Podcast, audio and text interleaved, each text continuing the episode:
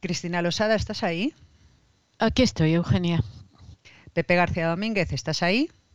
Aquí. Comenzamos.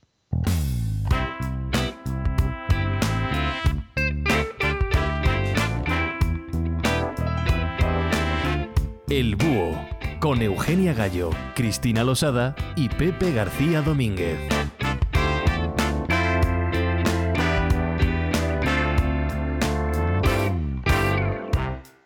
Buenas tardes, bienvenidos a un nuevo podcast del Búho en la tarde-noche del jueves 2 de junio de 2022 con el diseño sonoro de Alberto Espinosa y la producción de Yes We Cast. Existen ciertos temas y cuestiones que cada cierto tiempo resurgen en el debate social y político. Uno de ellos es el de la meritocracia, del que ya nos hemos ocupado tanto en algunos podcasts de El Búho como en una biblioteca que dedicamos a comentar el libro La teoría del mérito de Michael Sandel. En estos días, quien nuevamente ha captado la atención de los medios y las redes sociales con esta cuestión ha sido Lili Bestringe, secretaria de Organización de Podemos e hija del otrora secretario general de la Alianza Popular de Fraga Iribarne y actualmente uno de los ideólogos de la formación morada, Jorge Bestringe. Lilith Bestringe es en una charla impartida durante la denominada Fiesta de Primavera que Podemos celebró en Valencia y posteriormente en un artículo publicado el 28 de mayo en el diario El País, realizaba un alegato en contra de la meritocracia y la cultura del esfuerzo, al considerar, y leo textualmente, la meritocracia como un mito utilizado para justificar la injusticia y para legitimar un sistema que abandona a quienes no gozan de privilegios de nacimiento o herencia.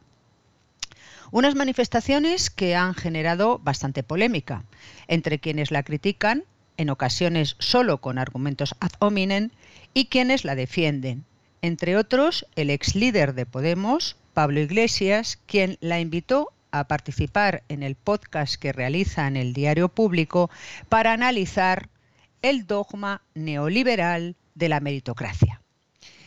Pese a esa etiqueta de neoliberal, lo cierto es que el concepto de meritocracia ya aparece en el mundo griego, de la mano, entre otros, de la filosofía platónica, y ha sido objeto de críticas en distintos momentos de la historia, pero fundamentalmente a raíz de las realizadas por Max Weber en uno de sus libros publicado en 1921. Bueno, yo sé que ambos eh, habéis escrito sobre esta cuestión, precisamente en dos artículos eh, hoy, y que tenéis algo que decir al respecto, no solamente sobre las cuestiones concretas que aborda Lilith Bestringe en su artículo, sino en general sobre el tema de la meritocracia. Cristina. Hombre, sí, pero para ir por partes, eh, quizá podríamos empezar por referirnos brevemente al, artículo donde esta eh, dirigente de Podemos, es la secretaria de organización del partido, trataba de explicar algo a lo que se había referido de un modo más bien, en fin, eh, por encima, eh, efectista, pero, pero por encima, en, en, ese, en esa intervención que fue lo que causó pues el típico revuelo en redes sociales. Estos son revuelos que enseguida desaparecen y eh, bueno, eh, que esto provocará a su vez una especie de pequeña catarata de artículos a la que yo me he terminado sumando eh, porque a veces el columnista pues anda escaso de temas y además he pensado que había que decir algunas cosas que creo que no se han dicho sobre este, sobre este asunto. Y, y para empezar a hablar de ellas quizá vendría bien, viene bien eh, el, plantear esto que ella, que tú, que tú has reflejado, esto que ella decía y dice en el artículo, eh, es decir, que eh, desde la posición de este tipo de izquierda ven la, la meritocracia como un mito, como una especie de, de mentira orquestada por el capitalismo para legitimar y perpetuar las desigualdades que vienen pues del eso de que uno eh, nace de las desigualdades de partida, ¿no? las desigualdades de nacimiento que existen, para legitimarlas y perpetuarlas. Un mito orquestado por el malvado capitalismo, etc. Entonces, bueno, eh, en su artículo hay, hay algo eh, que a veces llama la atención porque un momento dice eso, la meritocracia es un mito del capitalismo para perpetuar las desigualdades y luego habla de que la falsa meritocracia es un mito. Es decir, como si hubiera una verdadera meritocracia que no es un mito. La que es un mito es la falsa meritocracia. O sea, hay una meritocracia verdadera que a lo mejor es buena, porque de hecho en el artículo ya se esfuerza, eh, y valga la redundancia, porque se esfuerza por decir que no está en contra del esfuerzo, eh, pero eh, tenemos esas dos. Tenemos ahí, parece que están en juego dos meritocracias. Una falsa, que es la que utiliza el capitalismo, la que ha inventado el capitalismo para justificar las desigualdades, y otra verdadera que parece que podría ser buena. Eh, esto es solo una de las contradicciones que asoman en ese texto un poco juntado, juntado de forma un tanto eh, improvisada, diría yo. Pero eh, a mí lo que más me eh, llama la atención es que eh, no se remonten a, a dónde surge el, principio y cómo surge el principio meritocrático. tú hablabas, Eugenia, de que aparece ya en, en ciertos filósofos de la Grecia clásica, pero podemos decir que históricamente el principio meritocrático que no aparece con ese nombre, el nombre es reciente, el principio meritocrático eh, aparece en, eh, en relación a la abolición de los privilegios de la aristocracia. Es decir, aparece contra la aristocracia, por decirlo eh, en breve. Es decir, que es, es, es, el principio meritocrático es lo que es como es, lo que traduce la ruptura de las barreras de clase, lo que permite que clases, las clases medias accedan a eh, puestos, lugares, estatus que estaban reservados a, eh, pues a la aristocracia. Y esto se traduce eh, sobre todo, bueno, en, tiene, tiene, se traduce, pues por ejemplo, en la declaración, tienes una expresión formal y, políticamente relevante de este principio en la propia Declaración de los Derechos del Hombre de, la, de 1789. O sea, ahí eh, esa declaración en el artículo 6 dice, puesto que todos los ciudadanos son iguales ante la ley, todos ellos pueden presentarse y ser elegidos para cualquier dignidad, cargo o empleo públicos según sus capacidades y sin otra distinción que la de sus virtudes y aptitudes.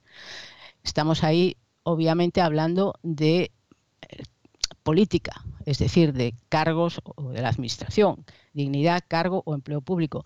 Pero eh, podemos también eh, constatar que el principio meritocrático también mm, guía determinadas reformas que se hacen en países como Estados Unidos, pues las clases medias presionan, ahí no había una aristocracia, pero había clientelismo, había eh, nepotismo, había otros, otras lacras. Y entonces, pues las clases medias presionan para que se hagan reformas eh, que, eh, en las que prevalezca el principio meritocrático sobre bueno, tendencias que según algunos sociólogos serían naturales en el ser humano, es decir, a que a que los que ocupen el, que tiene el poder nombre a familiares, nombre a, conocidos, etcétera, y luego, pues, por supuesto, los privilegios de cuna y de sangre de los que estaba yo hablando antes. Entonces, eh, bueno, yo creo que, eh, en fin, que el, origen del principio meritocrático eh, se remonta, aunque podemos echar un poco la vista atrás a, bueno, a ciertas administraciones públicas y tal, pero se remonta básicamente a la ilustración, es decir, a la abolición de los privilegios de sangre y cuna de la nobleza. Y yo creo que esto, eh, bueno, o no lo saben los de Podemos o no, o no, les interesa. Están en otro, en otro asunto yo creo que no entienden, en realidad no entienden de qué estamos hablando cuando hablamos de meritocracia. Pepe. Mm, yo tiendo a no estar de acuerdo con lo que acaba de decir Cristina. Para y no variar. Soy de Podemos.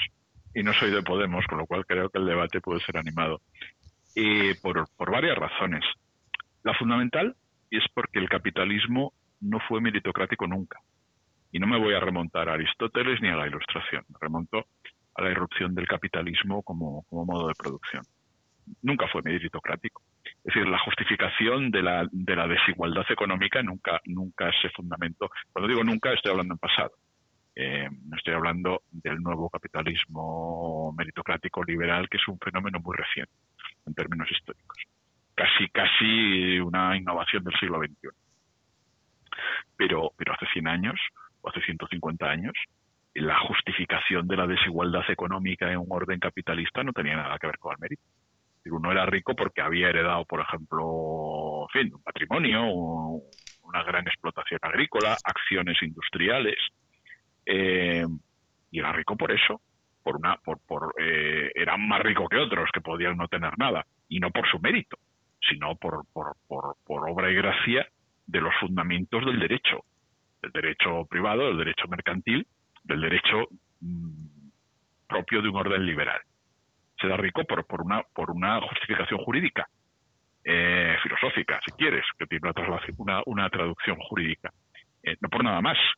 Es decir, eso el principio del mérito, eh, eso es muy reciente, pero, pero absolutamente reciente. Es decir, eh, hace 20, 25, 30 años, como mucho. Es decir, eso de que cualquiera, y todos sabemos, como luego entraremos en el artículo de la, señora Bestring, todos sabemos que, una cosa es el ideal meritocrático y otra cosa es la realidad, la plasmación cotidiana del, del, principio meritocrático, que no coincide con el ideal, lógicamente, y que puede estar alejadísimo del ideal. Pero ese, ese ideal es, es reciente en términos históricos. Una cosa es lo que, de lo que está hablando Cristina, que es la igualdad jurídica.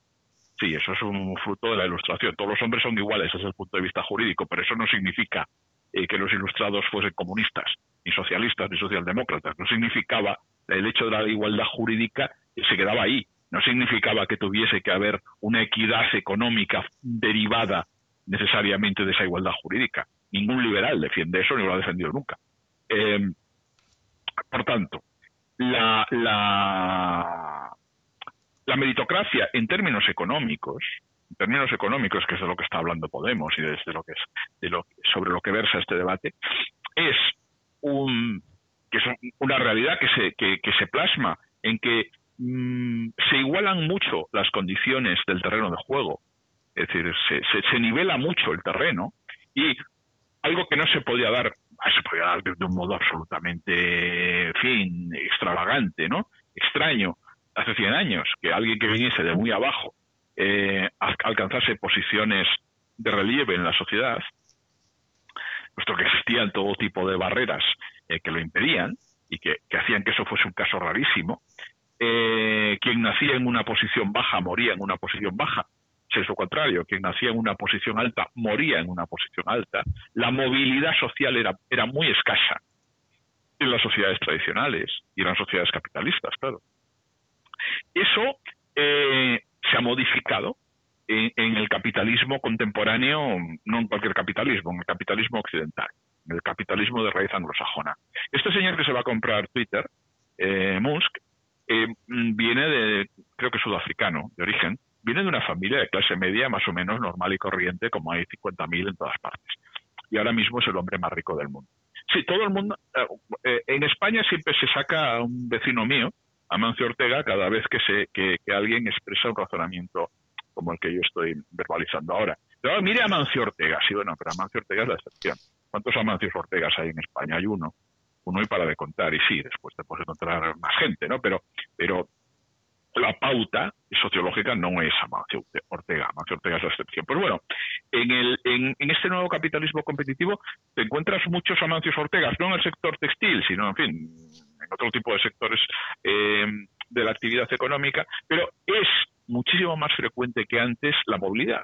Es decir, que gente que viene más o menos de la nada, o, de posiciones no relevantes socialmente, que no ha heredado, que no tiene contactos, eh, que no que a lo mejor, a lo mejor, no ha estudiado en universidades de élite, tiene eh, más posibilidades de ascender a la cumbre que antes. Esa es la idea meritocrática. Ese es, ese es el ideal, esa es la realidad, la tendencia, diría yo. A partir de esa tendencia, y hablo de tendencia, ¿eh? o sea, que, fin, que, hay más meritocracia que antes, lo cual no quiere decir que la meritocracia esté eh, implantada de un, de un modo eh, pleno en la realidad económica en ninguna parte. Yo comentaba, eh, la idea de hacer este programa se nos ocurrió a Cristina y a mí ninguno de los dos somos expertos en fútbol. Yo creo que soy más ignorante que ella todavía en esa materia. Y estábamos viendo cada uno en su casa, pero estábamos comentando por teléfono la final eh, de la, de la Champions. Y entonces salía el entrenador del Real Madrid, que es un señor italiano, lo estaban entrevistando en, en París. Lo entrevistaban y yo vi que, que, que salía otro, joven, y que se apellidaba igual y ponía entrenador no sé qué. Y yo le pregunté a Cristian. Segundo, este segundo, entrenador. segundo entrenador. Y yo le dije, oye, pero, pero este tío, este tío se apellida igual que el otro. Y me dice, no, es que es su hijo. Y digo, ¿cómo que es su hijo? El, entrenador y el número dos son el padre y el hijo. Y, y, me dice, sí. Bueno, pues después averiguo, pero nada, a los cinco minutos que en el Barça, el entrenador, el número dos, es el hermano. Y dices, pero bueno, ¿cómo podemos estar hablando de ideal meritocrático? cuando ocurren estas cosas tan, en fin, tan obscenas casi desde el punto de vista estético, ¿no? El padre y el hijo, el hermano y el no sé qué, en grandes empresas que en principio, fin, no, no, no son patrimonio de nadie, ¿no? A partir de ahí se nos ocurrió plantear el tema de la meritocracia y tienes estos ejemplos chungos, chuscos, que chungos, que en España están generalizados. Es decir, eh, no hablemos de periodismo porque igual nos crea problemas, pero en cualquier otro, cualquier sector eh, que, que, tú eches un vistazo, bueno, la gente, primero, todo el mundo se coloca, el, el, principal criterio para colocarte en España es tener un amigo, no es tener un expediente académico extraordinario, es tener un amigo. Y la gente se, se, se coloca por relaciones. Y eso, eso es que se llama hacer contactos. Y a veces la gente envía a los niños ya a la guardería muy cara para que haga contactos, para dentro de 30 años colocarse. En fin, las relaciones son lo fundamental. Eso indica que no somos una sociedad particularmente meritocrática. Pero lo habíamos sido mucho menos hace 100 años. Ahora, el, el debate, una vez eh, descrita esta realidad de fondo, y hay sociedades, que ya lo he comentado antes, que son mucho más meritocráticas o mucho menos. España lo es bastante, es poco, lo había sido mucho menos, sigue siendo poco meritocrática. Estados Unidos en su día había sido mucho más meritocrático, ahora existe esa leyenda, ahora, ahora hay una marcha atrás. Ahora, eh, en fin, se ha retrocedido en ese terreno. Hay sociedades nórdicas europeas que sí son eh, muchísimo más meritocráticas que, que, Estados Unidos. En fin, hay distintos niveles. Pero en cualquier caso, el, los términos del debate, y ya me voy a callar ahora, eh, y, y, me remito de nuevo al artículo de Verstringe, de la hija de, de Jorge. Jorge se llamaba, ¿no? Sí. sí. Eh, eh, a mí, mmm, yo acabo de publicar un artículo en fin, glosando esta, esta, pieza de Verstringe, pero a mí me sorprendió mucho la crítica que hace al concepto de... No, la, la, no crítica que hace al concepto de meritocracia. De meritocracia. Y lo ha comentado antes Cristina. El, planteamiento que hace la secretaria de organización de Podemos, es, uh, Verstringe, es es, es, por lo demás es muy tópica, ¿no? Es, es se, se, fundamenta en la siguiente idea. Es mentira que exista meritocracia. Nos hablan de la meritocracia, pero eso es agitprop, es propaganda, es manipulación sesgada, porque en realidad no existe. Eh, la pantalla propagandística de la meritocracia es un ardid para eh, encubrir una sociedad clasista en la que se reproducen los privilegios. Bueno, mmm, a mí no me parece mal ese argumento. Incluso, en fin, creo que en España tiene bastante de verdad lo que dice la señora Vestige. Pero me interesa otra cuestión, y es, desde la izquierda no socialdemócrata, que es lo que se supone que es Podemos, ¿qué se piensa de, las, qué se piensa de la meritocracia? No me queda claro. O, o sí me queda clara una cuestión, que a ver si, si Cristina interpretó lo mismo, que también ha leído el artículo. A Podemos lo que le, lo, su, la crítica que hace a la meritocracia pasa por su inexistencia. Es decir, si realmente eh, existiese la meritocracia, esa que, tanto denuncian que no existe, ¿estarían de acuerdo como principio? Es decir, ¿les parece un principio mmm, moral aceptable y económico e ideológico y político el principio meritocrático? Es decir, mmm, que el esfuerzo y que la valía personal eh, sean un criterio de estratificación entre los de arriba, los del medio y los de abajo, ¿o no? o, critican la meritocracia per se, porque en este artículo, por lo menos en este artículo de Verstringe, no se critica a la, meritocracia. La idea de meritocracia no se critica. Lo que se critica es que, es mentira. Bueno, sí, y si fuera verdad, ¿qué? Ese es el planteamiento que yo hago. ¿Qué pasaría si fuera verdad? Eh, de verdad, en serio, la meritocracia. Es decir, que cualquier español, naciera donde naciera, perteneciese a la clase social que perteneciera, estudiase en el colegio que estudiara, se relacionara los fines de semana con quien fuese, que todo el mundo tuviese las mismas posibilidades, no como ahora, de, en fin, de, llegar a un puesto menor o ser reponedor de un supermercado, sino de llegar a cualquier nivel y de llegar a la cumbre. Que hubiese exactamente que fuésemos 35 millones de competidores o 37 millones de competidores en igualdad de condiciones en una carrera y el mejor llega primero y, y el peor llega al último. Por el medio se van clasificando todos los demás. Eso es la meritocracia en, estricto senso, en términos puros. ¿Qué opinaría Podemos? más allá de Podemos, ¿qué opinaría la izquierda de eso? La izquierda mm, socialdemócrata clásica, no, digo la clásica porque los, social, los socialliberales, que es lo que es el PSOE ahora mismo, el Partido Laborista, ya sabemos lo que opinan, son partidarios de la meritocracia. Eh, Tony Blair, eh, Clinton, eso que se llama la nueva izquierda en ese momento, creen en la meritocracia, igual que creen los liberales. No, se distinguen en nada de los liberales en ese sentido.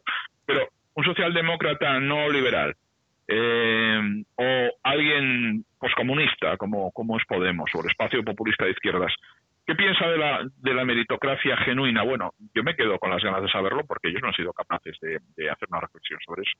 Pero no voy a monopolizar todo el espacio, o sea, que hable Cristina. Vamos a ver, eh, decía Pepe, el capitalismo nunca fue meritocrático. Vamos a ver, yo lo que he dicho y discuto respecto a la tesis de, entiendo, de esta chica de Bestringe y eh, parte de la izquierda, que imagino que piensan lo mismo, es que ellos dicen que esto es algo, la meritocracia se la inventó el capitalismo para eh, perpetuar o para legitimar la desigualdad, para legitimar la desigualdad y perpetuarla, sería lo correcto. Bueno, yo digo que la meritocracia y el capitalismo no tienen nada que ver. Capitalismo es una cosa y la meritocracia está en otro orden de cosas.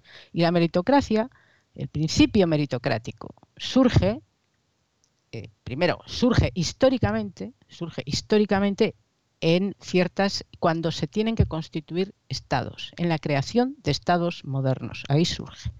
En la creación de ciertas administraciones. Prusia es el ejemplo típico, es el ejemplo que usaba Max Weber, al que citaba Eugenia en su momento, eh, la administración, una administración que no está monopolizada por la nobleza, por los familiares del poderoso, por los eh, zascandiles de turno, sino que se constituye en, eh, en, relación al mérito. Y se hacen toda una serie de procedimientos para que sea así. También se hizo en China, es decir, hay otro estado donde ocurre lo mismo.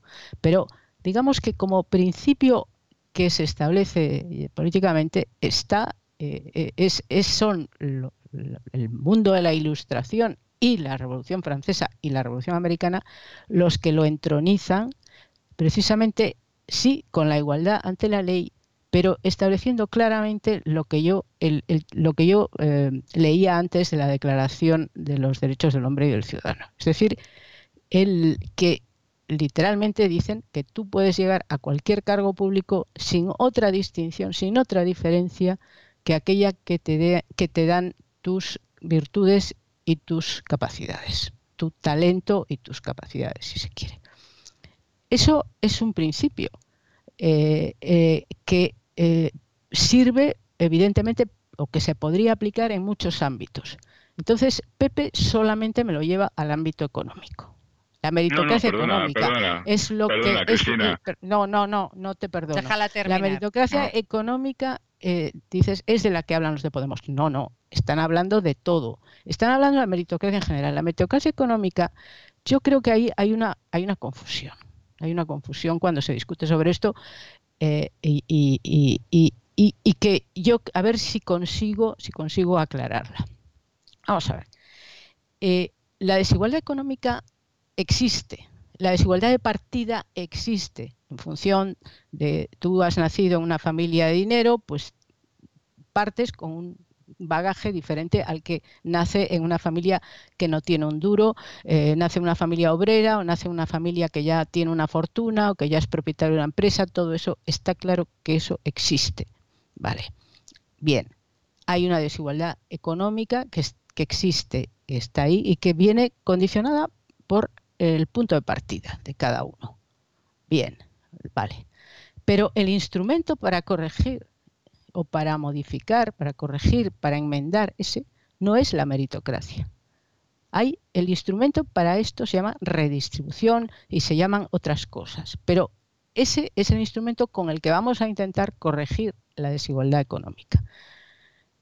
Porque la meritocracia presupone, presupone, eh, creo yo, presupone igualdad de oportunidades.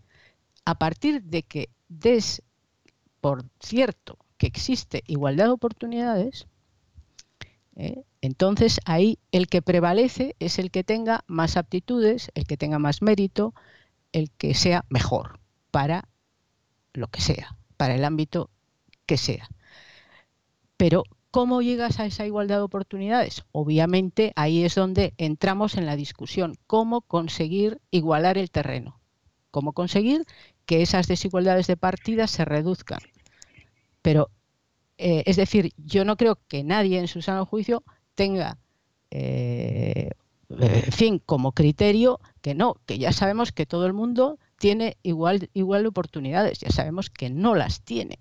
Entonces, pero la discusión sobre cómo obtener esa igualdad de oportunidades es una discusión distinta a la discusión sobre la meritocracia. Yo la meritocracia la veo una vez que el campo está más o menos igualado, ahí es donde entra el principio meritocrático a funcionar. Es decir, que eh, vale. que quería decirte, no, no, no, no, si no quería interrumpirte, quería simplemente hacer una postilla. Y es que ahí pues, está, se están mezclando, no tú, sino que probablemente se están mezclando dos conceptos. Por un lado el concepto de igualdad y por otro lado el concepto de meritocracia. Es decir, y en la igualdad están los dos ámbitos de la igualdad, la igualdad formal y la material. Y como tú bien dices, lo que hay que hacer es colocar a la gente a través de la igualdad material en posiciones que les permitan alcanzar las mismas metas siempre que les des los mismos medios. ¿no? Yo creo que por ahí va un poco la, confusión, ¿no? El que, el, dime. Sí, no, no, eh, sí, y también diría otra otra cosa, es que eh, Podemos no está hablando de la meritocracia económica, o no solo, o no principalmente. Podemos está hablando de un problema psicológico, de un problema de insatisfacciones personales, de las tensiones que provoca el, el, el hecho de que te digan, que no sé a quién se lo dicen, pero para mí esto es una invención de, de, ellos, ¿no? Es una caricatura de, cómo funciona una sociedad.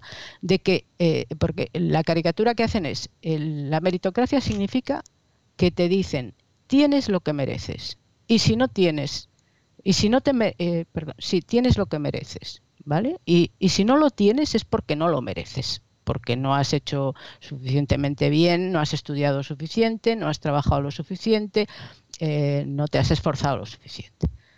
Eso eh, yo creo que es una caricatura y que en la realidad eso no existe.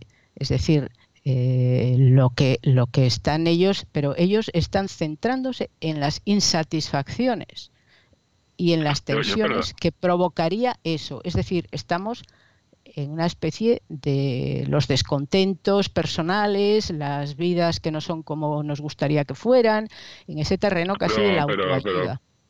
Pero, perdona, Cristina, es decir, e, ese, ese, esa, esa derivada de malestar psicológico, eh, fruto de una, de una nueva hegemonía de, de la ideología de la, de la meritocracia. Eso no es una invención de Podemos, ni es un tema de Podemos, ni es un tema español básicamente no es un tema español. Eh, es un tema muy anglosajón. Lo que han hecho los de Podemos es leer autores anglosajones igual que los he leído yo. Eh, es un tema básicamente inglés, británico y norteamericano y que tiene sus derivadas en Francia, por ejemplo, muy claras. Es decir, allá donde está triunfando electoralmente la extrema derecha populista, está, eh, ocurre, mira, hay una frase que además sale en el libro de Sandel, lo, cita, eh, encabeza un capítulo. El capítulo que habla de esta cuestión de, del malestar psicológico de nuestro tiempo. Es una frase de, Donald Trump en un meeting electoral que dice, me encanta la gente que no tiene estudios. Y esto suena raro, ¿no? O sea, un líder de la derecha eh, diciendo, me encanta, estoy en, fin, lo que más me gusta es la gente que no ha estudiado nada. Y vamos a ver, Donald Trump no es ningún imbécil. ¿Por qué lo dice? Primero, lo dice porque sabe que a su público, a su electorado le gusta eso, por eso lo dice. Y le han, explicado sus analistas eh, que, a su audiencia hay que decirle eso. ¿Y por qué le gusta a la audiencia de Donald Trump eh, que se la elogie por su, fin, por su falta de formación académica? Porque existe un resentimiento muy acusado eh, entre, entre la gente que tiene una situación económica postergada en Estados Unidos y en el mundo anglosajón en general, existe un, resentimiento frente al discurso meritocrático muy propio de los liberales, de los liberales en el sentido anglosajón también, ¿eh? de los socialdemócratas. O sea, eso puedes pensar en los Clinton eh, o puedes pensar en Tony Blair. O sea, cuando tú tienes un discurso, y aquí en España siempre la cosa, sí, llegan, llegan ecos, pero siempre es mucho más, eh, mucho más mucho más impuro, ¿no? mucho más matizado. Es decir, cuando tú instauras un discurso social y, lo conviertes en hegemónico, que consiste en decirle a la gente eh, lo siguiente, lo más importante de todo es la formación, ¿os suena esto? Lo más importante de un país es la educación, ¿os suena? La educación lo es todo. Eh, tenemos que, esforzarnos, todos tenéis que estudiar, eh, el estudio es lo fundamental, las carreras es lo fundamental, los jóvenes tienen que volcarse en su formación. Bueno, cuando tú le estás diciendo esto todas las horas del día a la gente y la gente acaba teniendo una situación mala, no consigue, eh, por supuesto, la inmensa mayoría de la gente no, no y sobre todo en, el ámbito anglosajón, no tiene un título universitario. En Estados Unidos la mayoría de la gente no va a la universidad. En Inglaterra la mayoría de la, en el Reino Unido la mayoría de la gente no va a la universidad. Estas cosas que pasan en Argentina y en España, pero solo en Argentina y en España, que todo el mundo tiene un título universitario porque se regalan en, los estancos, esto pasa, insisto, en Argentina y en España. Pero en general, los países occidentales no pasa. En Alemania hay muy pocos universitarios, con 15, 20% de la población, no más. Eh, y en el ámbito anglosajón lo mismo. Por tanto, cuando le estás diciendo a la mayoría de la gente, que es la que no va a las universidades, eh, y que además eh, vive en una situación fruto del cambio económico mundial, en la que es muy complicado tener un trabajo estable sin tener una gran formación académica y donde las desigualdades eh, se, han, se, han, ensanchado de un modo exponencial entre ricos y pobres y donde eh, se, se, acorta cada, más, cada vez más el ámbito de la clase media. Cuando tú le dices eso a la gente, a los perdedores, claro, si se lo dices a los ganadores no pasa nada, están encantados, se reafirman. Pero cuando tú se lo dices a esa gran mayoría de perdedores, les estás ¿qué les estás diciendo? Tú no te has esforzado, eh, tú no has querido estudiar, tú no has querido trabajar, eh, tú no has querido sudar y por tanto te mereces eh, la situación en la que vives. Si tuvieras 14 títulos de ingeniería por Harvard o por el MIT, serías multimillonario. Pero como no los tienes porque no te has esforzado, estás en un trabajo precario y vives muy mal, mucho peor que tus padres hace 30 años. La gente se cabrea con ese discurso. Primero, la gente le destruye su autoestima porque la, clase obrera de hace 40 años podían estar mal. Pero perdona, pero, pero, ¿quién hace pero no les estabas diciendo. No, yo, yo, digo que ese discurso ¿Quién lo hace? es el discurso. ¿Quién lo hace? Porque yo no se lo oigo. Bueno, vamos a ver. Yo, yo, yo te estoy diciendo yo te estoy diciendo que, es, bueno, el discurso lo pronunció Donald Trump, ya te digo quién, ese en concreto. No, no, no. Donald Trump lo que dijo es que le gustaba a la gente que no tuviera estudios. Pero ¿quién hace el discurso de si, no, si no tienes hoy un empleo eh, fantástico, eh, que ganas muchísima pasta y vives, en un agujero, es por tu culpa porque eres un inútil? Eh, ¿Quién hace ese, discurso? Ese, ese, es un discurso dominante que a la gente no se le dice así de clara no se le dice así de claro, pero está implícito. Está implícito y es un discurso, como todos los discursos dominantes, es un discurso que, que es, que, que, tiene un origen disperso. Es decir, que está en los medios de comunicación, que está o sea, en la, que no es un discurso, popular. Que no es un discurso, Pepe, es una cosa que tú deduces, que tú llegas a esa aducción, pero pero no es, en definitiva, no es un discurso, es, es eh, algo que tú compones, eh, tú llegas a esa conclusión de que eso es lo que se está, es la, digamos, el, el espíritu del momento, es decirle a esa gente eso, eso, eso tan son difícil, una mierda, tan que dif- son una mierda. Hombre, Bueno, yo lo ¿en qué más mira, parecido ¿en qué que consiste, ¿en qué consiste, el- en qué consiste la autoayuda? El autoayuda, la autoayuda, es decir, que es la religión del, laica del siglo XXI, ya ves, y el coaching y todas esas porquerías. ¿En qué consiste? Y la psicología positiva. En decirle, mira, tú tienes que creer en ti mismo, porque si tú crees en ti mismo, si tú te empoderas, es otra bobada que, está tan de moda, tú te empoderas y tú crees en ti mismo, si tú tienes fe, tú llegarás, tú llegarás a la luna. Dice, oye, tú te puedes empoderar, puedes tener fe, puedes tener eh, psicología positiva, puedes eh, contratar a Albert Rivera para que te dé cursos de coaching, pero tú no vas a llegar a la luna ¿eh? si tú tienes toda una serie de condicionantes y tú has nacido en Hospitalet, estás en un barrio jodido, has estudiado FP en un instituto pero a ver, periférico, pero hablando, tú estás en esas pero condiciones. eso, eso, Ah. esos son, eh, o sea, yo no, yo no sé. Cuando te hablo de- perdona, cuando te hablo esos del libros, discurso esos de- libros tienen, tienen mucho Los éxito, pero eso no quiere decir que, a ver, que, que, que, que de ahí deduzcas que eso, que la, que en fin, que el discurso dominante en la sociedad es culpabilizar a la gente A que no ver. llega porque Yo, es que yo diciendo, me no, parece, verdad, Cristina, bueno, no es justo, no es justo que, voy, que yo no te Pepe. pueda, que yo, no, perdona, no, es que no es justo que yo no pueda interrumpir nunca a Cristina, pero que ella cuando sí yo puedes, hablo sí se establezca puede, un sí día, se puede. no, no, Sí, no, no, en fin, no, en fin, yo intento ser un poco honesto intelectualmente, juguemos con las mismas cartas, porque vale, no montamos eh, una tangana cutre de, de estas de la radio, ¿no? Eh, sí, Pepe. bueno, ves, ahora has conseguido, hemos conseguido además que se me vaya el hilo. Yo estaba Bueno, pues, diciendo, y, venga. ah, pero perdona, acabo, acabo ya, yo estaba diciendo que ese, que esa, que esa, ese espíritu del tiempo, ¿no? Eso tan vago de definir, el espíritu del tiempo, que, pasa por, por estos, por esta culpabilización eh, de la que yo estaba hablando, es predominante en la sociedad anglosajona, lo he dicho de entrada. He dicho, aquí nos llegan esas cosas, pero nos llegan siempre un poco, como todo a España, ¿no? Siempre nos llega un poco de refilón. Igual que nos llegó de refilón el psicoanálisis, el marxismo y todo lo que tú quieras. Todas las grandes modas occidentales aquí llegan eh, tarde y relativamente mal. Eh, pero es muy hegemónico en las, en las sociedades anglosajonas. Y por eso te encuentras paradojas como que un tío que fue de la élite, es multimillonario y estudió en una universidad eh, privada eh, de, de, las fundamentales, de las importantes, te diga, no, a mí me encanta la gente que no ha estudiado nada. No le encanta a la gente que no ha estudiado nada. Está diciendo eso porque es sabedor, es consciente de esa frustración que genera el discurso. Ahí iba yo nada más, sí, pero creo que tenemos que acabar ya. ¿no?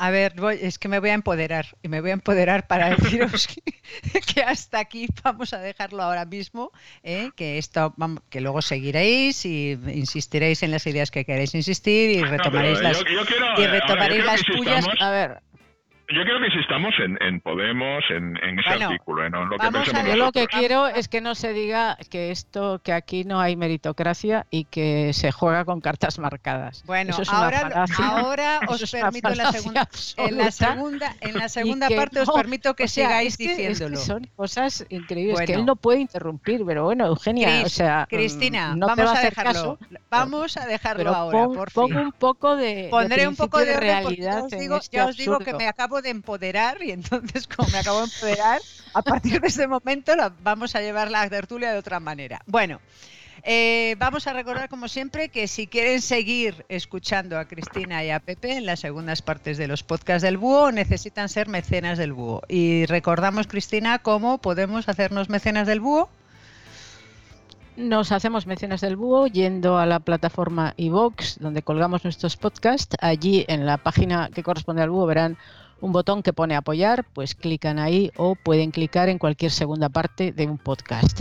Para ello conviene registrarse en la plataforma iVox y hay que disponer de una tarjeta de crédito débito o de una cuenta PayPal. Y uno se puede hacer mecenas desde 1,49 euro al mes hasta los 50 euros al mes. Y la otra vía para hacerse mecenas del búho es a través de Apple Podcast. Allí uno se puede hacer mecenas del búho desde 1,99 euro al mes hasta los 50 euros al mes. De modo que, Eugenia, si te parece, a pesar del caos reinante, eh, vamos a invitar a nuestros oyentes a que se hagan mecenas del búho para, porque, perdón, porque gracias a su apoyo podemos seguir grabando estos podcasts. Pues así queda hecha la invitación y prometemos además que no exista tanto caos a partir de ahora. Hasta aquí la primera parte del podcast del búho de hoy. El búho